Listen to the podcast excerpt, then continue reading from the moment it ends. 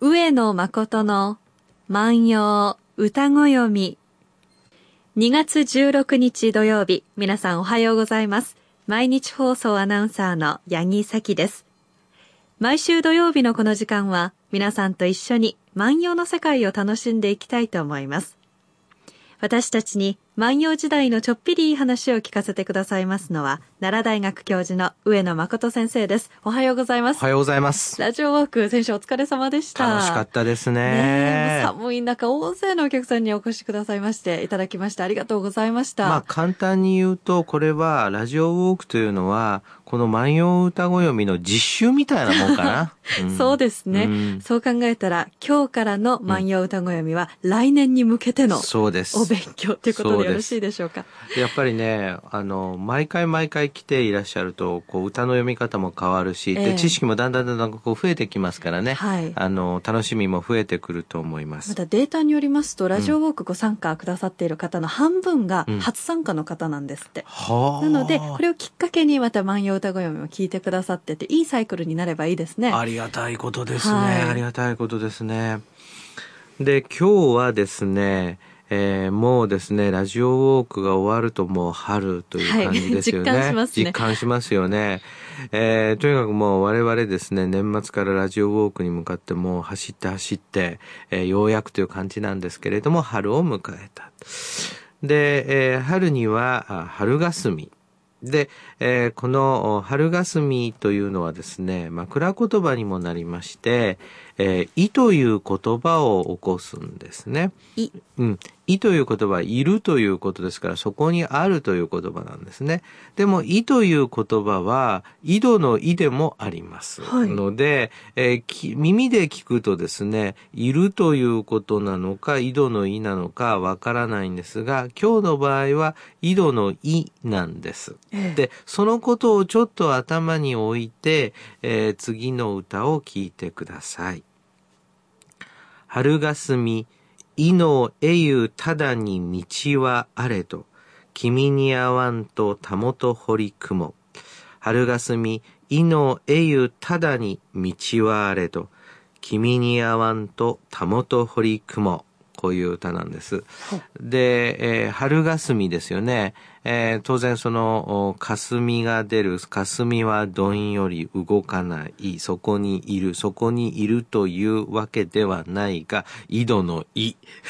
その井の、井戸の井の はいあたりまでは、その、ただにっていうのは、その、まっすぐ直接っていうわけですよね。なるほど。つまり簡単に言うと、その、お井戸と、おこの人が住んでる家はですね、の間は、あの、直線の道があるわけです。はい。で、寄り道せずにまっすぐそこまでは行けるわけですよほね。えー何も寄り道する必要はないと。ところがですね、君に会わんとですから、あなたに会おうとと言ってます。あなたに会おうと、たもと堀雲っていうわけですから、これたもと堀くというのはどういうことかというと、これは回り道をするということなんですね。はあ、なるほど。なかなかあれですね。今、はーっていうのが、あの、合点がいくわーっていう感じでしたね。まあ、あの、この場合ですね、好きな人のところに当然寄っていくわけですから、まあ、寄り道になるなるほど。わけですよね。はい。で、その、お井戸の水を汲むというのはですね、えー女の人か、あの、子供さんかの労働と、あの、決まっていたわけです。はい。これ女性労働と考えていいわけですね。えっと、女性労働は例えば衣服に関わる仕事はこれ女性労働ですね。で、えーお酒作り。これもかつては女性労働だったんああ、です。そうですか。はいですから、乙女らが上し上酒というように、えー女の人があ口に入れてその唾液で発酵させるということもありましたので、女性労働なんですね。はい。で、えっと、これ、そうするとですね、まあ一番その家事の中で、えーその女性労働で大変なのは、まあ衣服を作るということのもう一つが水汲みなんですよね、結構な力仕事です結構よね。な力です。これね、あの、よく言われていることなのですが、えっと、開発途上国の援助の中で、やっぱり最初に行われるのが、あの、安全な水を供給するっていうことですよね。はい。で、そうすると安全な水を供給することができると、えっと、子供たちがですね、その、井戸のその水汲みから解放されて学校に行くことができると言われてますよね。はい。ですから、えーそういうことを考えると、その井戸っていうのは大切なもので、これはまあ村全体で管理をしているというね、そういったものでしょうね。で、えーこの人の家はまあ、まっすぐ行く道があるんだけれども、まあ遠回りをする。うんまあそんなこともあったかな春ですね。春で。すね。あのね、私思うんですけどね、うん、中学校の時だったかなだないぶ前ですね。な、そうですね。だいぶ前ですね。はい。はい。もうそれは、あの、反論のしようもございません。あの、えーだいぶ前の話でなんですがね。あの、やっぱりその、好きな女の子がいるクラスの前を通りたいので、は。わざわざその、えー遠くのそのおトイレに行ったりですね、なんか用もないのに、あの、体育館の、その、いわゆるあの、飛び箱出したりする仕事を手伝ったりするようなこともよくあったような気がしますよね。わかります、わかります、うん私も中学校の頃には、はい好きな野球部の男の子がいまして、はい。自転車置き場まですぐそこなのに、わざわざグラウンドを回って、一目見て自転車を取りに行くっていうこともありましたあーこれはね。ね、えっと、古典的に言うと、垣間見ですよね。赤いまみ、はい。う んあの、ネット裏からね、ちらっと見てね。はいまだそのグラウンドで、その、やってる姿ってかっこいいんだ。かっこいいユニフォーム姿うんユニフォーム姿でね。はい。なるほどね。あの、そういうその、私たちね、万葉集って、まあ、万葉集も実を言うと言葉で書かれた歴史なんですよね。うんで、その歴史っていうのは、多分この人は、えっと、この人はどんな人で何歳かくらいかもわからないんですけれども、女の人だってことはわかります。これ、君って言葉使ってますから、はい君は女性から男性を呼ぶ言い方ですから、あなたに会おうと、ということになるわけですね。うんその女の人が、えっと、あなたに会いたいから遠回りをしてきたわっていうのは、えっと、1300年前のほんの一瞬っていうか、のこと、出来事なんですけども、それが歌になることによって、えー今我々も、ああ、そんな気持ちあるよねってこう思い出せる。で、それは、その歴史っていうのは、どんな人のっていうのもわかんないし、歴史上の人物でもないんだけれども、その心情っていうのがわかる。これ、万葉集の面白さですね。そうですよね。でも1300年前ですけれども、うんうん全くこの段差がないと言いますか、そのまんま共感できますよね。うんはい。で、それはね、えっと、私よく言うんですけれども、えー10人の人が、あ例えばですよ、えっと、仮に、えー100年、100歳まで生きたとしたらね、その、うー100歳というけれども、10人それぞれ、こう、その人が育った時間というのは違うわけですから、全部で1000年あるわけですね。はい。ということはね、えっと、そういったその人生の中のスナップ写真の一コマ。あ、いたなーって。で、これ、こういう、このスナップ写真を歌で読むと、八木さんのスナップ写真がふっと浮かび上がってきて、えで、それはまあ野球部の人だった。で、僕はなんかクラスの女の子でセーラー服の女の子のことが、こう、ふっと思い出されるという。歌っていうのはそういうような文化なんでしょうね。なるほどね。だから人が10人いれば誰かが絶対経験したことのあることが万葉集にも載っているとうん。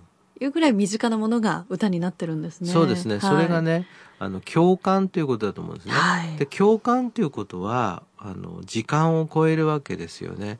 えっと、時間を超えてこう共感する。ああ、これ悔しかったろうな、楽しかったろうな、とかね。うんあ、こんなに好きだったのかっていうのはこうわかると。そうですよね。うん帰り道は遅かったんだろうなとかってね、また怒られたのかなとか、いろんな想像ができますね。ああ、そう、なるほどね。うん。あの、さきちゃんなんであんた、あの、朝の水汲み行って、こんな夕方までかかってるの？っていうようなことになる。そうなんです。ね、あ、ちょっと一回こぼしちゃって戻っちゃってみたいな。ことになるわけですよね。ねそうすると、これ逆にね、その、井戸に行くっていうのは、その日常の仕事であったってことが重要なんですよね。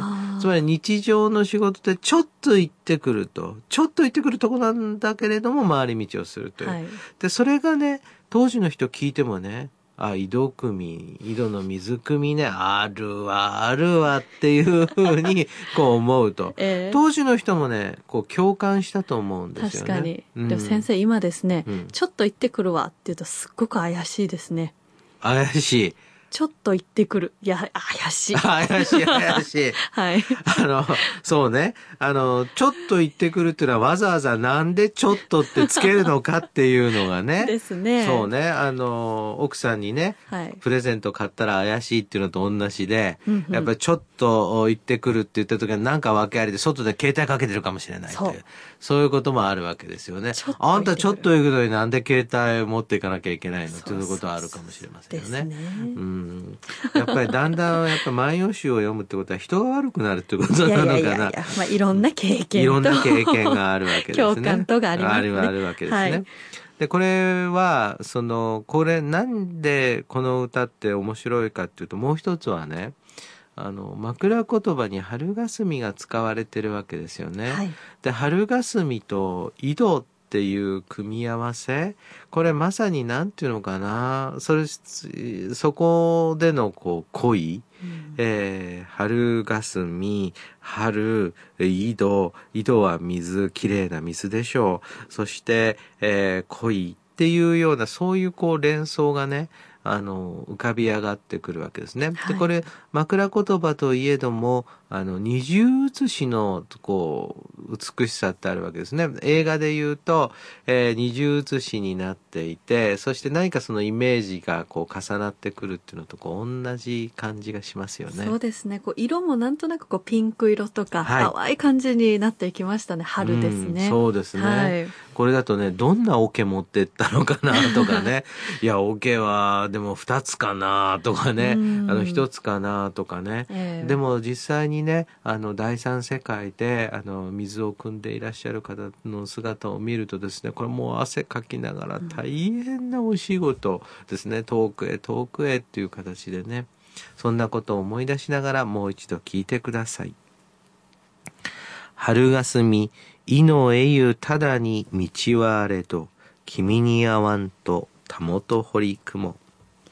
井戸へ行く道はまっすぐなのだけれども、あなたに会いたいから回り道をしてしまいました。今日は牧野七の1256番の歌をご紹介しました。上野誠の万葉歌読みでは、上野先生に聞いてみたいこと、番組の感想など何でもお寄せいただきたいと思います。番組でご紹介させていただいた方には番組特製ポーチをプレゼントいたします。宛先です。郵便番号530の530-8304毎日放送ラジオ上野誠の万葉歌ご読みの係まで。メールアドレスは歌ご読みアットマーク mbs1179.com までお願いいたします。これからどんどん春の恋の歌が増えてくるんでしょうかね。はい、そうです。はい。来週はどんな歌が登場するんでしょうか。お楽しみに。それでは、上野誠の万葉歌ご読みは来週です。さようなら。さようなら。